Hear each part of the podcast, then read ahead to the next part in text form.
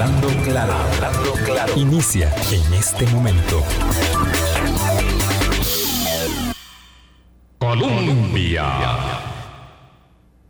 Con un país en sintonía, muy buenos días, son en punto las 8 de la mañana. Hoy es martes 26 de octubre. Gracias por hacer parte de nuestro Hablando Claro en este 2022, mm, que ya a la vuelta de la esquina está, en primero de febrero cumplimos 15 años de estar hablando claro cómo pasa el tiempo y qué mm, eh, venturoso ha sido para nosotros poder compartir con ustedes, recibir además la consideración, el favor y la retribución de su, de su audiencia.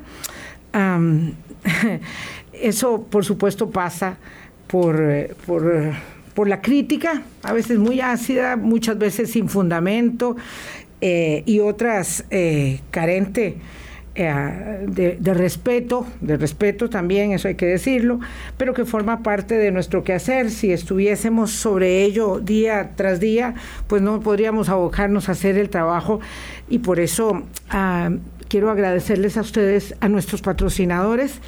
Que, que, nos han acompañado en un periodo tan difícil, tan complejo, que son tan poquitos, que son tan poquitos y, y por lo tanto además entonces les renovamos nuestra gratitud y lo que ello implica en favor de mantener el compromiso para con el debate público y la democracia y su eh, deliberación permanente. Y ahora un poco de todo eso vamos a hablar con don Eduardo Olivarri, porque si uno habla de política, de campaña electoral, de las tiranteses que ello implica, eh, evidentemente tiene que referir eh, al tema infaltable del papel de los medios y cómo hacemos parte de esta discusión con rigurosidad, con seriedad, sin dejarnos manipular, sin dejarnos usar, gracias, Lady, eh, sin dejarnos utilizar, me refiero a no caer en los juegos, en las trampas eh, y, además en la dinámica tan, tan compleja que imponen las redes sociales, ¿verdad? Eso es, eso es complejísimo. Pero bueno, don Eduardo, vamos a dar cuenta de agenda local, porque si empezamos con un vistazo internacional nos quedamos por allá y yo cuando viene usted quisiera hablar, hablar de todos los temas. ¿Cómo está? Muy buenos días, qué gusto. Días, doña Vilma, muchísimas gracias. Eh, un placer estar aquí de nuevo y aunque usted se ha adelantado a celebrar el aniversario, pero bueno, felicidades. sí, yo, yo me siento muy, muy orgullosa y muy feliz, ¿verdad? De, poder, em, bueno, muy privilegiada sobre todo, de tener una, una ventana de opinión. A veces la gente...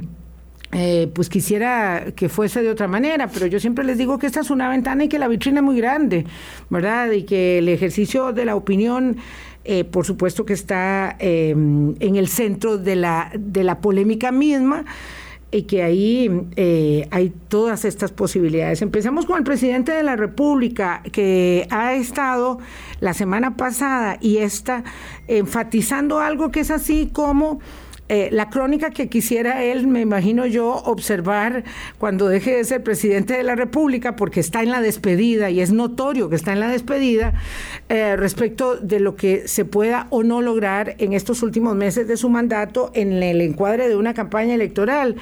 Ya la semana pasada el presidente había llamado la atención sobre cuidado con la campaña electoral y cuidado con lo que no se aprueba y ahora fue mucho más claro porque él dijo lo que no se haga en noviembre lo vamos a lamentar en los próximos cinco años, virtud a una mm, advertencia previa que habían hecho algunos diputados ya de que este periodo de sesiones, ¿verdad? Que ellos sienten odioso porque la agenda la propone y la maneja el Poder Ejecutivo, que es un periodo de sesiones además muy, muy corto. Muy corto.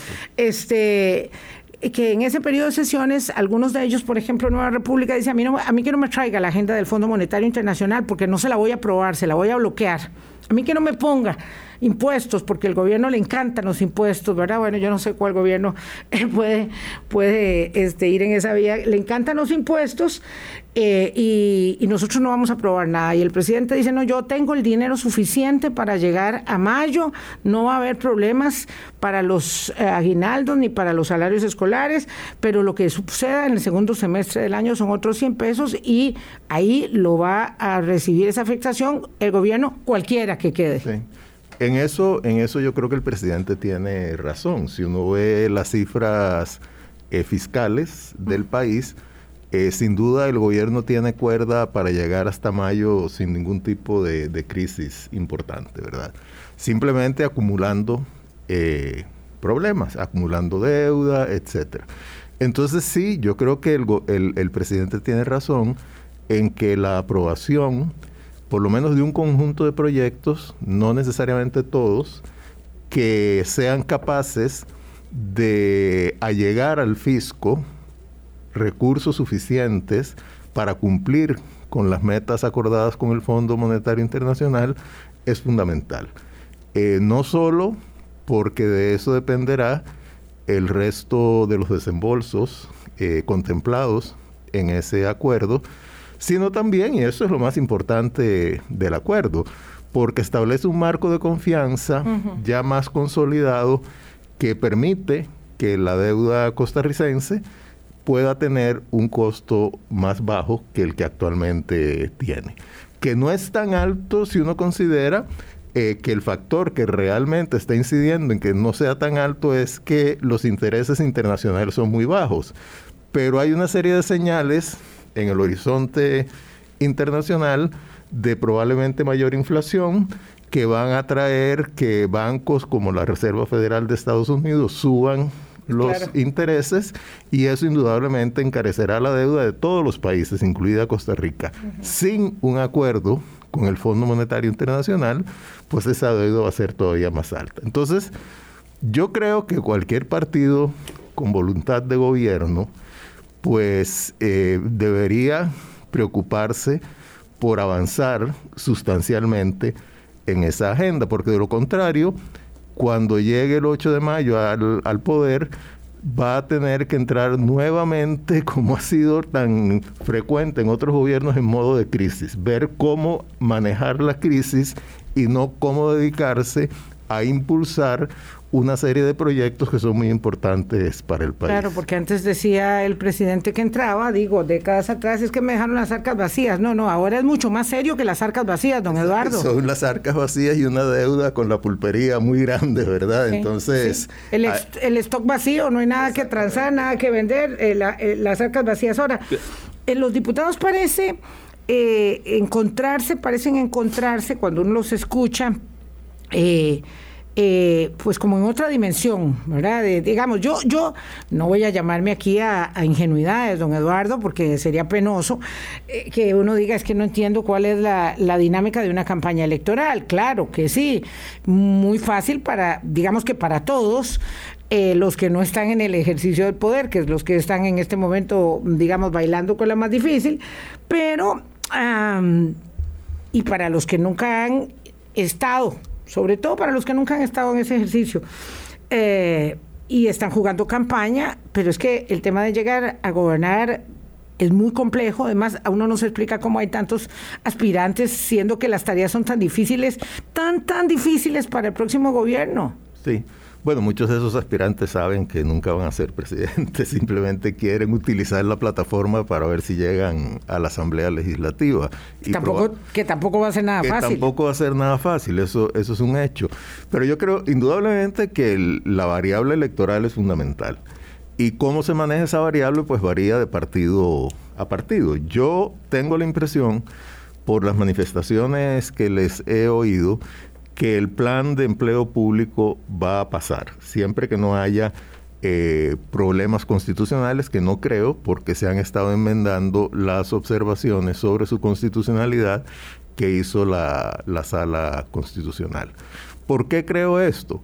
Bueno, porque tanto Liberación Nacional, su candidato, que es ahora más o menos el que maneja la fracción, José María Figueres, ha dicho que él está a favor de ese proyecto. Es más, ha dicho que él le está... Le costó mucho decirlo, pero lo dijo. Le costó mucho decirlo después de una serie de contradicciones. Lo verbalizó después. Y todavía verbalizó algo que yo creo que es más importante, que él está a favor de la agenda con el Fondo Monetario Internacional. eso, lo dijo le costó más. En un, en un conversatorio, en una comparecencia que hubo de cuatro candidatos en la Asociación Bancaria Costarricense.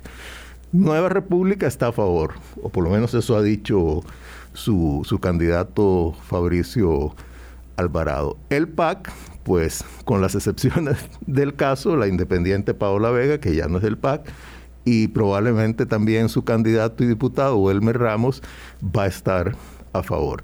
Entonces yo creo que el proyecto de empleo público va a salir.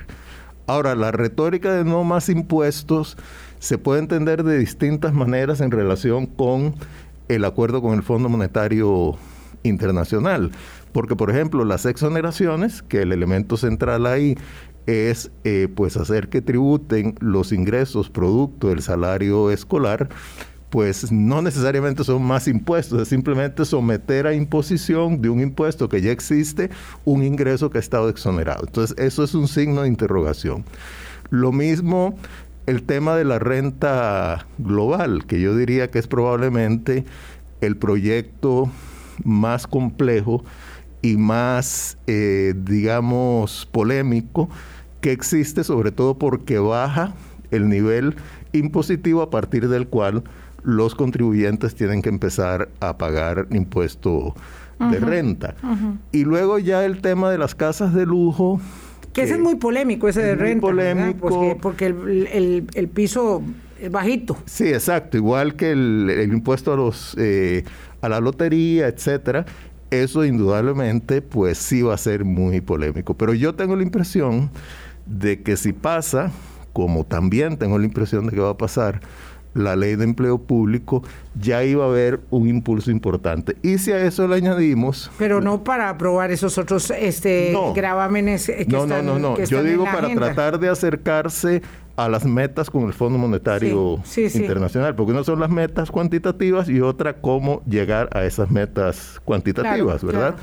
Y además la ley de empleo público tiene una dimensión estructural en cuanto a reorganizar el funcionamiento del empleo estatal, que a mí me parece todavía más sí, importante. Claro, porque no es una herramienta fiscal. Hay que entender que el empleo público, el, proyecto de empleo público no es una herramienta fiscal, sino que de carácter estructural va.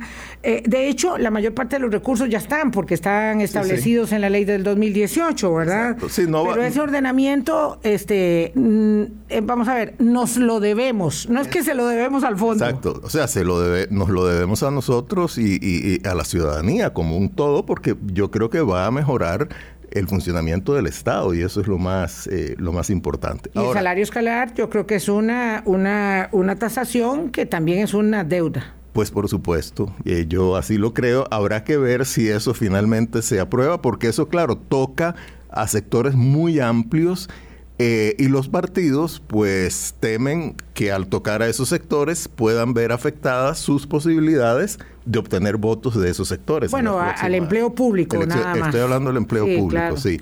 Ahora, si a todo eso añadimos la posibilidad de que el crecimiento económico se mantenga e incluso aumente un poco por la eliminación de una gran cantidad de medidas restrictivas y además porque ya se ha estado dando una reactivación económica, yo creo que eso le va a dar de sobra aire al gobierno para llegar a, mayo, ¿verdad? El que va a tener que apechugar si no se toman las medidas ahora y, de, y eso depende en este momento de la Asamblea Legislativa, es al próximo gobierno que, que venga. Claro, y puede, puede salir electo, ¿verdad? Porque cualquier cosa puede suceder.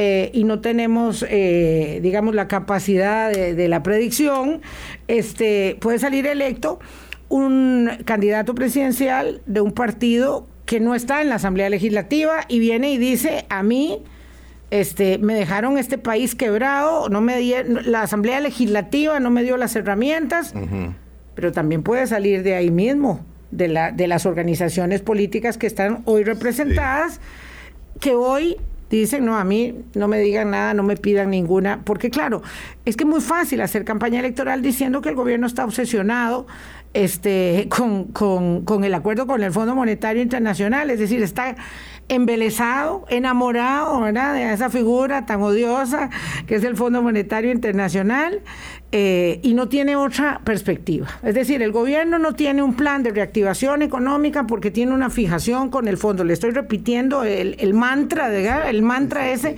que uno escucha todo el tiempo y uno dice, ¿cómo es posible que sigamos hablando con estas palabras huecas, vacías, como para generar un impacto y decir, sí, qué barbaridad, todo lo que nos sucede, nos sucede a nosotros no es porque nos pasó una planadora por encima, ¿verdad? Con una pandemia, con finanzas eh, públicas raquíticas, sino porque tenemos un gobierno que necesitamos deshacernos de él cuanto antes y no será antes del 8 de mayo al mediodía. No, no, o sea, así es, ¿verdad? así es en buena, en buena práctica democrática, no solo, no solo teoría. Y bueno, y es lógico que, que la oposición esté en ese juego. Entonces, yo tengo pues enormes dudas de que alguien sea capaz de alcanzar la presidencia sin tener un, digamos, un mínimo de... Una cierta organización partidaria seria eh, y con capacidad de movilización de la población que lo que lo respalde o la respalde. Pero bueno, eso ya es un eh, eh, eso ya pasó. Ahí entramos en el ámbito de las de las hipótesis. el asunto es si uno se proyecta un poco a las a las próximas elecciones o más bien al próximo gobierno, que cualquier gobierno que, llegue va a tener, como este, una asamblea legislativa muy fragmentada, no sé si más o menos, depende de en qué con qué momento de esta asamblea legislativa uno lo compare, porque empezó con siete agrupaciones y ahora va por 14, ¿verdad? Incluyendo los... Más fragmentado que este parece difícil. Va a ser un poco, un poco difícil. Entonces, bueno, eso hay que apuntarlo. Y luego también que el asunto de un convenio con el Fondo Internacional, como pues ya yo mencioné, no es simplemente el acuerdo, es son los efectos positivos de ese acuerdo que son más importantes para un país tan endeudado como Costa Rica, porque mucho del problema nuestro, yo diría que el eje del problema fiscal nuestro es la deuda externa, o sea, el servicio de, esa deuda, no, de la deuda pública en general, perdón, dije externa, pero realmente... Sí, deuda pública, toda la, deuda, toda la los intereses. Y el hecho de que no hay que cambiar deuda cara por deuda barata y esa es la solución, bueno, eso ya se ha hecho, ¿verdad? Y no es la solución. Por supuesto que es parte de la solución, pero no es la solución. Y el tema de la recuperación económica, que indudablemente a mí me parece fundamental, pero eso no es con varita mágica. Es más, la recuperación económica, la reactivación económica está ocurriendo. El asunto es no entorpecerla. Y yo diría que se entorpece precisamente si aumentan eh, los intereses de los créditos, lo cual sería no solo para el gobierno, sino para los sectores productivos. Y eso se atenuaría con un acuerdo con el Fondo Monetario Internacional. Entonces, de ahí es la importancia que yo, que yo le veo. Y además es un acuerdo que si uno lo, lo ve pues con cierta objetividad, eh, no tiene así nada como. Yo siempre pienso que nos salió barato. Sí, sí, siempre pienso, digo, nos ha salido barato en, tanto lo, lo, lo, concretemos, ¿verdad? Porque esto no es una cuestión, digamos. Eh, de falta de, de, de, seriedad, que uno se lo pueda tomar a la ligera. Yo es que siento esto como que alguien se lo toma muy a la ligera, algunos se lo toman muy a la ligera, eh, tampoco no era una opción que se planteó nunca el gobierno actual, jamás la tuvo en mente si no hubiera sido por la pandemia. Claro, por supuesto. Que nadie quiere pasar dos paquetes fiscales en su propia administración. Por supuesto, no, no, indudablemente. Eh, bueno, yo diría que el, acuerdo con el Fondo Monetario no se puede calificar como de, una reforma o menos de un paquete fiscal. Tiene algunos elementos de fiscalidad, pero otros no necesariamente, ¿verdad? Son sí, pero implica ponernos en cintura, implica la rigurosidad, ¿verdad? De, cumplimiento. Eh, vea usted lo que ha pasado, don Eduardo, con la, con la regla fiscal, ¿verdad? Los, los, las tiranteses que ha generado. Em, sociales, políticas, ¿verdad? E interinstitucionales, y ello implica de verdad que el ejercicio de la disciplina es difícil, ¿verdad? Todos lo sabemos.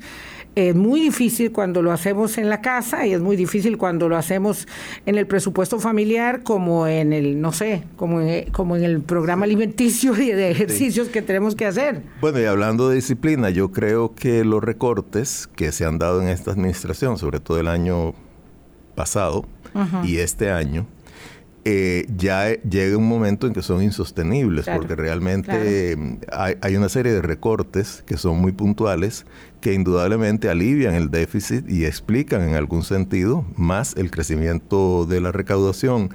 Eh, la disminución o la eliminación del déficit primario, no del déficit financiero, eh, pero esos recortes llega un momento en que ya no se pueden sostener porque de pronto el aparato estatal se no funciona, ¿verdad? No funciona y eso hay que tomarlo en cuenta. Por ejemplo, el hecho de que haya eh, algunas de esas obras públicas urgentes de vías que están, están totalmente abandonadas con un costo enorme para el país, bueno, eso no es sostenible a un, a un mediano plazo, ¿verdad? Entonces hay que tomarlo en cuenta. Ahora... Más caro tenerlo suspendido que ejecutarlo. Exacto. Volviendo a la Asamblea Legislativa, yo diría que una cosa es la retórica de campaña y otra cosa son los hechos que hay. A mí, por ejemplo, me ha preocupado mucho la, la disminución del marchamo porque realmente es un mensaje muy negativo para los mercados y lo que va a beneficiar a los consumidores es algo relativamente marginal. Sin embargo, acumulados esos beneficios marginales para cientos de miles de propietarios de vehículos,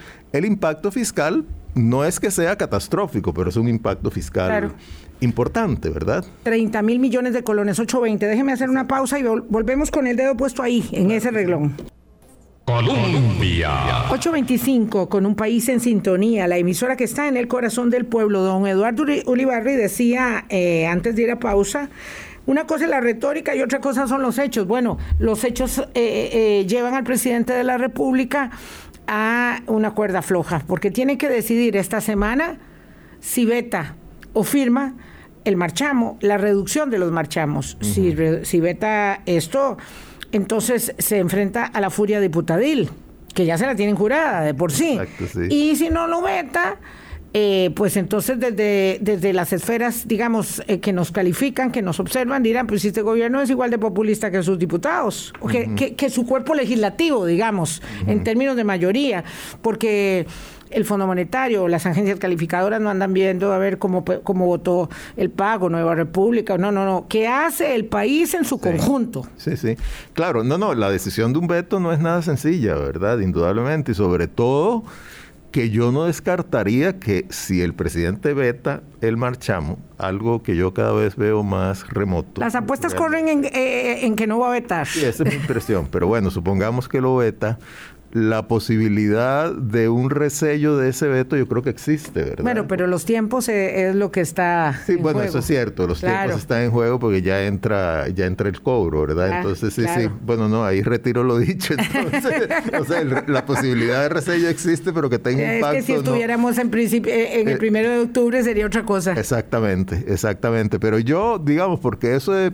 consultarles a ministros y esto y lo otro, yo creo que es preparando el camino para no vetar o podría ser a la inversa, preparando el camino para vetar, diciendo, hicimos un análisis exhaustivo y no había otra forma de actuar responsablemente. Pero, pero qué cosa más compleja, don Eduardo, disculpe, es que, digamos, con la, con la retórica del presidente de los últimos días, con una firmeza con que se ha conducido y ha establecido los agravantes y los condicionantes que hay para la próxima administración en términos del manejo del dinero, pareciera que lo congruente es que actúe en consecuencia, porque rogó, imploró sus ministros que no hicieran esa reducción de marchamo que los diputados saben que es un acto muy populista, lo saben muy bien, digamos, no es que habrá alguno que esté esperando que le digan cómo vote, pero la mayoría sí entienden de qué, fue lo que hicieron. Y entienden lo que hicieron cuando no aprobaron en la Comisión de Hacendarios en plena pandemia dos empréstitos internacionales para reducción de, de para canje de deuda eh, barata mm, eh, eh, bueno.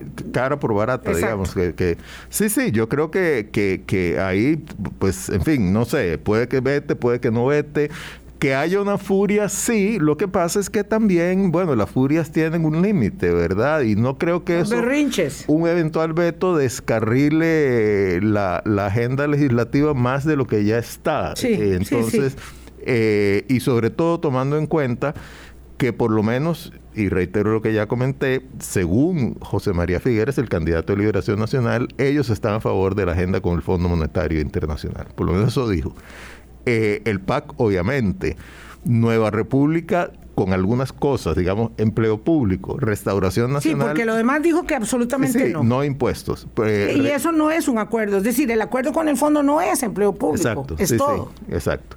Bueno, y la unidad que es, digamos, una, una forma un poco difusa ahí hay de todo, pero siempre va a haber diputados que, que actúen responsablemente. Entonces, yo diría... ¿Qué cree? Algunos, sí. En, la fracción de la unidad. la fracción de la unidad. Es una fracción como muy dispersa, ¿verdad? Ahí hay de todo. Hay que quienes tiran al blanco, que sea un blanco móvil, etcétera. Pero hay algunos que son responsables y yo diría que, que con esos tal vez el gobierno puede contar. Y luego hay siete u ocho independientes que cada uno es un mundo, ¿verdad? Y ahí hay que ver cómo se maneja eso. Mm, Restauración Nacional también, que ha sido, digamos, tradicionalmente un actor mucho más coherente en términos de eh, digamos, mantener los acuerdos de negociación, ¿verdad? De, cara... De, no, aquí estamos hablando de algo muy odioso, que es la estabilidad de las finanzas públicas, la estabilización de las finanzas públicas como casi un prerequisito para ir apuntalando el tema de la reactivación. Ahora, don Eduardo, eh, observando esto en términos, digamos, de, de la propia campaña electoral, eh, sí, hay que jugar a la, seducción de los eh, votantes, a la consecución de los votos y los votos. Siempre yo digo que la obtención de votos es un negocio de volumen, porque claro, hay que, hay que obtener la mayor cantidad posible. Ah, ¿Dónde están instalados los temas del debate de la educación? De, em, de, la generación de empleos, de la disminución de la enorme brecha de desigualdad que nos coloca en el triste primer lugar de los países más eh, desiguales de OCDE. Eh, el tema de la educación me, me, acongoja mucho y el de la estabilidad de las finanzas virtud al financiamiento de la salud pública y las pensiones, digamos, los grandes temas están donde deberían estar y cómo hacemos, porque una cosa es que digamos una cosa y luego nos apuntamos nosotros también en el tren del día a día. Bueno, yo creo, eh, tal vez por, por, para empezar por ese nosotros, que son los medios de comunicación y, los periodistas. Yo creo que hay que tener mucho cuidado en no dejarse seducir por, digamos, la pirotecnia temática que algunos candidatos o candidatas lanzan sobre todo para posicionarse en un debate en el cual es muy difícil posicionarse porque, bueno, todavía no sabemos el número que finalmente va a llegar, pero digamos que en este momento hay 27 candidatos inscritos o candidatas para la presidencia. Bueno, posicionarse ahí es muy difícil. Entonces, sobre todo los candidatos y candidatas que tienen lugares muy marginales, están en busca de temas que sean impactantes que ojalá generen división y que ojalá esa división los posicione a ellas o a ellos en un cierto lugar que atraiga atención mediática un poco artificialmente y que además les pueda llegar un cierto conjunto de votos de personas que se identifican mucho con ese tema. Por ejemplo, el tema antivacunas es, es uno de ellos, yo creo que es uno que han estado tratando de posicionar algunos partidos, creo que de una manera un poco equivocada, porque la mayoría de la población de Costa Rica está a favor de, las vacunas. abrumadoramente. La inmensa mayoría. Abrumadoramente. Entonces, ¿eso qué, qué haría? Bueno, tal vez dar suficientes votos para alcanzar una diputación por el primer lugar de San José. Punto, ¿verdad? Nada más. Pero bueno, hay candidatas y candidatos en busca de temas divisorios. O sea, usted está diciendo ahí, don Otto Guevara, el mismo Fabricio Alvarado, la gente que está diciendo, mira, a mí la vacunación obligatoria, mmm, no me convence, yo no estoy con eso. Eh, claro, yo creo que Fabricio Alvarado necesita menos eso, ¿verdad? Porque tiene una posición, por lo menos en las encuestas, habrá que ver ya a la hora de la verdad, tiene una posición eh, mucho más eh, cómoda que otros candidatos y candidatas. Pero yo creo que ahí los medios, el, papel que deben cumplir es de tratar de desarrollar, poner en la palestra, interrogar, pedir que se manifiesten los candidatos y las candidatas sobre los temas sustantivos, que ya usted los, los mencionó. Ahora, hay un tema que envuelve desde el punto de vista de los intereses, eh, de las aspiraciones, de las necesidades de la población, eh, la, agenda de discusión y es el tema de empleo, crecimiento económico, oportunidades. Es un tema insoslayable. Lo que pasa es que ese tema se puede abordar de muchísimas maneras. Uno puede abordar ese tema eh, con proyectos o con ideas, perdón, con propuestas muy simplistas y puede abordarlo pues entrando realmente a la sustancia, o sea, cómo reactivar la economía cómo hacer que crezca el empleo, cómo generar mayores oportunidades a la población. Eso pasa por un ámbito de decisiones muy complejo y yo, yo creo que ahí es donde los medios pueden colaborar tratando de hacer simple lo complejo, no de simplificar en el sentido de reducir a sus elementos mínimos, sino hacer que la gente te comprenda que para que se reactive la economía, por supuesto, no, no, hay que simplemente sacar la varita mágica o desregular todo para que empiece a crecer la economía, que no hay una dicotomía entre estabilidad económica y crecimiento. Al contrario, si no hay estabilidad, no puede haber un crecimiento sostenible. el tema de la educación, el tema de la movilidad eh, urbana, del costo de vida, el hecho de que Costa Rica es un país tan caro. Bueno, ¿a qué se debe eso? ¿Cómo atacarlo? El tema de la competencia interna. Todo la falta de ella. exacto, la falta de competencia en una serie de, de sectores. Entonces, todos esos son temas, ámbitos que me parece que los medios pueden colaborar. Claro, los partidos y los candidatos tienen un acceso directo a las redes sociales. Y eso hace que muchas veces salten por encima de las decisiones de agenda de los medios. Pero ahí es cuando yo creo que es muy importante no morder el anzuelo de quienes quieren desde posiciones extremas, pirotécnicas y responsables controlar la agenda de discusión electoral. Pero bueno, y ahí el papel de los medios es muy delicado porque están muy compelidos eh, o estamos muy compelidos a, digamos, eh, la notoriedad, aparecer en ese, en ese juego, digamos, en ese tinglado, en ese tablero es muy importante y para algunos ello pasa por lo que dicen las redes sociales que pareciera ser el santo grial, ¿verdad? Vamos a hacer una pausa, son las 8.36. Tenemos un gran problema, uh, jugar la campaña electoral en medio del juego de las redes sociales, valga la redundancia, cuando acaban de publicarse los papers de Facebook, ¿verdad? Y tenemos claro cuál es, digamos, eh, el potencial demoledor, nocivo, destructivo que las redes sociales tienen, no como una, digamos, adivinación, no, es que está sucediendo y ya sucedió hace mucho tiempo, porque pareciera que hace mucho tiempo que fue el Brexit o eh, la elección de Donald Trump. Vamos a la pausa. Con un país en sintonía, 8.39 minutos de la mañana. El presidente Alvarado, es que como la ha estado, digamos, plantando con, con, con, digamos, no sé, no sé si es porque se despide, porque ya sabe que no puede perder nada y porque está apostando a este a este final, digamos, con responsabilidad. Él dice que que va a ganar las elecciones el que sea responsable, no el que sea hipócrita porque la gente lo advierte. Ayer oía a Carlos Murillo, analista internacional, aquí en Por Tres Razones en la tarde, y Carlos decía que él tenía mucho miedo que apareciera en cualquier momento un populista, ¿verdad? Al estilo Bukele, y dijera yo lo salvo de todos estos eh, y yo lo resuelvo y me instalo. Yo, yo no estoy segura que, que estemos para ello, eh, pero en todo caso, la gente puede escuchar lo que quiere escuchar porque, porque, porque hay una época de, carencia, de limitación, de desigualdad extrema, eh, o sea, tantos problemas que tenemos como para comprarle una oferta fantasiosa o una venta de humo a cualquiera candidato.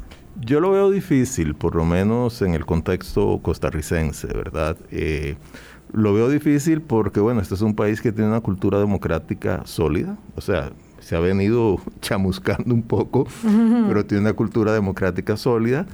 Tiene, en términos generales, sobre todo si uno lo ve desde un punto de vista comparativo con otros países, pues un apego a la institucionalidad.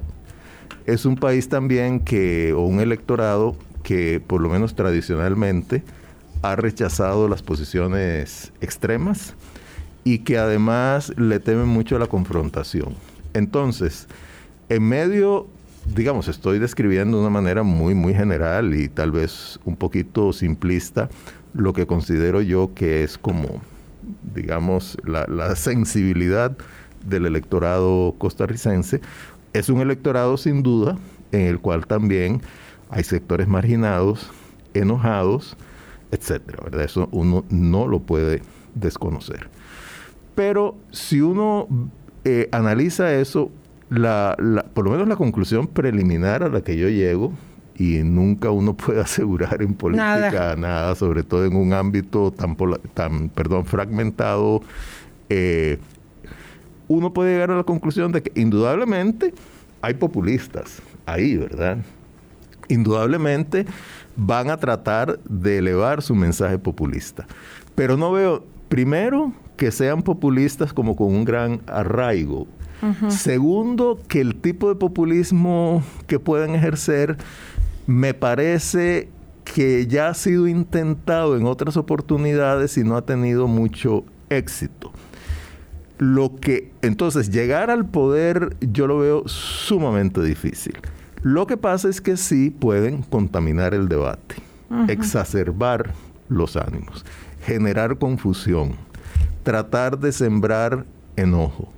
O sea, descarrilar un poco un debate medianamente razonable que de por sí ya está algo descarrilado y que todo esto incida en un proceso electoral un poco turbulento, eh, que traten incluso algunos de ellos de sembrar dudas sobre el resultado ya yo he oído teorías conspirativas, por ejemplo, de que el censo no se está haciendo porque le temen a, ah, los resultados. Sí, sí, bueno, cuando el censo no incide para nada en las elecciones. Como que le iba a funcionar al PAC de algo, ¿no? no entendí yo eh, eso. Ah, salen todo tipo de teorías conspirativas. Conste, yo creo que es una tragedia que el, eh, que el, que el censo no se haga. Sí, es muy triste que no se haya hecho, pero em, bueno, entiendo que es por razones presupuestarias, ¿verdad? Sí, sí, lo que pasa es que los presupuestos en última instancia son una, una, un establecimiento de prioridades. Eh, si el censo tuviera una prioridad mayor, lo podrían hacer. O sea, me parece que es imperdonable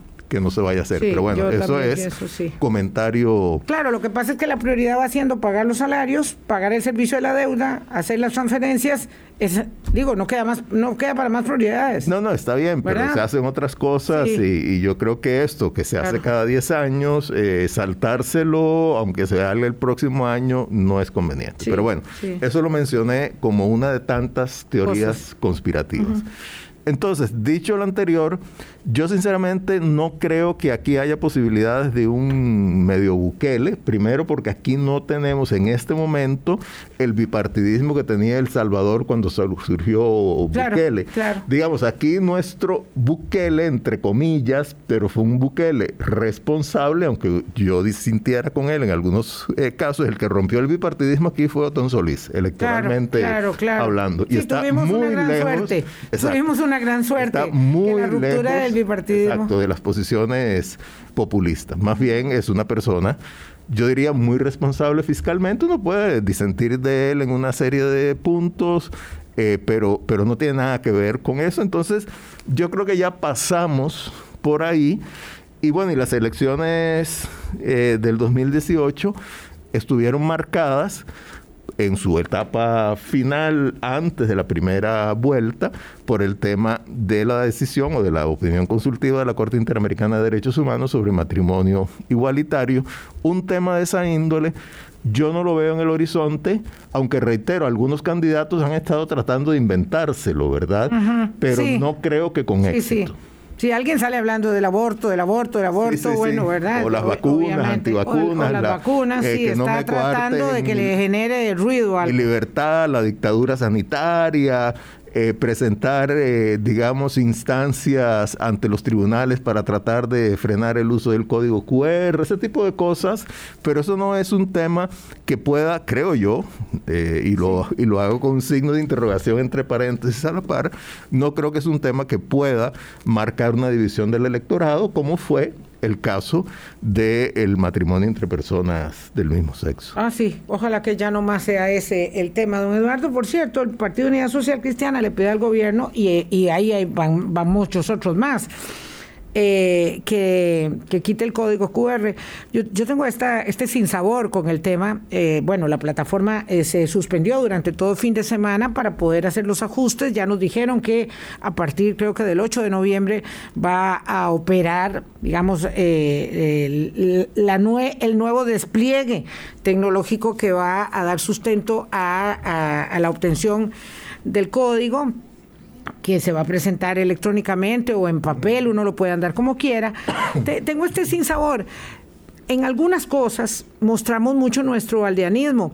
Este código QR se está usando en, todo el mundo, ¿verdad? En todo el mundo se está usando. Eh, bueno, no sé si en África, pero cuando hablo del mundo, hablo de la mayoría del mundo. Bueno, y en muchos estados, en los Estados Unidos también lo están pidiendo para ingresar a restaurantes o actividades de otro tipo. En Europa es lo más normal del mundo presentar el QR para entrar a un restaurante, a una soda, a una cafetería, a un museo. Eh, y no pasa nada. Yo siempre pienso que tenemos esta visión tan aldeana de los asuntos de que no vamos a ser capaces de hacer algo que por lo demás es una, me parece, buena estrategia comercial, porque usted si tiene un restaurante y está todos sus clientes ahí y el que y la que no entra soy yo porque no tengo código QR, pues todos los que están adentro estarán tranquilos y dirán, no, vamos ahí porque porque uno entra con, con más con más seguridad, con más tranquilidad. De verdad que tenemos una visión muy pequeña. Sí, sí, bueno, eh, yo diría que la mayoría de la gente no tiene esa visión. Hay algunos que la tienen o que fingen tenerla para tratar de sacar réditos de ello, ya sea para hacer oposición o para tratar de captar votos. Yo veo, o sea, el código QR simplemente es una forma fácil de demostrar que uno está vacunado. Punto. Nada más no es otra cosa. ¿Y usted qué le dice a este señor que dice, doña Vilma, es que el problema es el manejo de los datos personales que se incluyen en el código y no está claro cómo le van a dar lectura en el, el, eh, el código, al, eh, en los comercios al código? Bueno, eso, en fin, eh, los datos personales de todos andan dando vueltas y datos mucho más íntimos que los que puede tener un código QR. Yo no sé qué datos va a tener el código QR, pero no creo que sea ningún dato que vaya más allá de lo que cualquiera puede obtener en una fuente pública, ya sea el Tribunal Supremo de Elecciones, la Caja Costarricense del Seguro Social o tantas otras instancias, que las agencias eh, que, que califican la la condición crediticia de las personas pueden obtener. Yo creo que eso es simplemente un, temor infundado eh, que alguna gente lo tiene legítimamente y que simplemente hay que explicarlo, pero que también sectores lo han tratado de, eh, digamos, escalar para obtener réditos políticos. Yo lo que sí creo, y me parece que en el arranque hubo serios problemas en ese sentido, que las autoridades deben encargarse de que sea un proceso sumamente transparente y sumamente sencillo. Que uno no tenga que ir a hacer fila a ningún lugar para que le den ese código, ¿verdad? Pero es que aquí tenemos una tendencia, y yo diría que a veces es para proteger intereses burocráticos, a complicar todo. Todo, sí. Entonces, lo que hay que hacerlo es muy sencillo. Si se puede, hagámoslo difícil. Y en última instancia, nadie tiene obligación de sacar ese código. Simplemente que si llega un comercio y ese comercio ha optado por tener un aforo del 100% y para, por tanto, entrar a ese comercio hay que tener el código QR, entonces uno no entra. Tiene que buscarse otro que haya decidido que no exige el código QR, pero solo puede tener un aforo del 50%. Entonces, o sea, a nadie lo obligan a sacar ese código, simplemente que si no lo saca no puede obtener una serie de, beneficios. Y eso aplica para el vacunado, para el cliente y aplica para los negocios también. Así de fácil. 8.50, vamos a una pausa final y venimos al cierre. Colombia con un país en sintonía para irnos ya, don Luis Alfaro. Dice don Luis Alfaro, ya nos vamos, ya. como dijo Aaron Sequeira el otro día a, Roberto Thompson aquí, le quedan seis salarios, ¿qué va a hacer? ¿Qué va a hacer? Todos diputados ya les quedan seis salarios. No, dice don Luis Alfaro y le damos las gracias a él por participar, que está de acuerdo con usted que no hay condiciones para un populista, pero que a Dios rogando y con el mazo dando, mejor hacer la tarea y seguir por la senda de la educación política, eh, cívica y democrática, don Eduardo. Totalmente de acuerdo. O sea, uno puede creer y tal vez tener razón que en este momento no hay esas condiciones, pero las condiciones también se pueden crear, ¿verdad? Entonces, en ese sentido, hay que tener muchísimo cuidado y bueno, y de nuevo, vuelvo al tema. Uno de los actores son los medios de comunicación, no los únicos. Los dirigentes políticos son los principales actores, porque de ellos emana el discurso que después los medios toman en cuenta para realizar su función informativa, de análisis, de opinión, etcétera. Entonces yo diría que los dirigentes políticos tienen la principal responsabilidad, dirigentes sociales, dirigentes religiosos, empresariales, gremiales, etcétera. Además de los medios de, de comunicación y cómo se manejan las campañas campañas de los candidatos y las candidatas. Una de cal y otra de arena, porque viera qué pena con don Álvaro Gómez, que dice que eh, Dios quiera que apareciera un presidente como el de El Salvador aquí en Costa Rica. Y yo creo que a don Álvaro yo le eh, aconsejaría que viese las noticias de los últimos días en El Salvador. Bueno, de los últimos y de los primeros, ¿verdad? de todos los días. Ha sido un gobierno dedicado a destruir las instituciones y establecer todo un ámbito como de automaticidad alrededor de una persona, como si la voluntad y la demagogia fueran la solución. Sí, yo creo que no lo ha visto tal vez en Twitter cuando se autoproclamaba como el dictador más cool de América Latina y ahora como el mejor sultán, ¿verdad? Sí, sí, Del mundo. Este, mucho cuidado, de verdad mucho cuidado con malbaratar lo que tanto nos ha costado. Gracias, don Eduardo. Con todo gusto. Hasta la próxima. Gracias a ustedes, amigas y amigos. Hasta mañana. Chao. Apúntense en algo que hacemos mañana muy bonito con Grupo Mutual, porque además derivará en unos coloncitos para los que ganen. Hablando claro, hablando claro.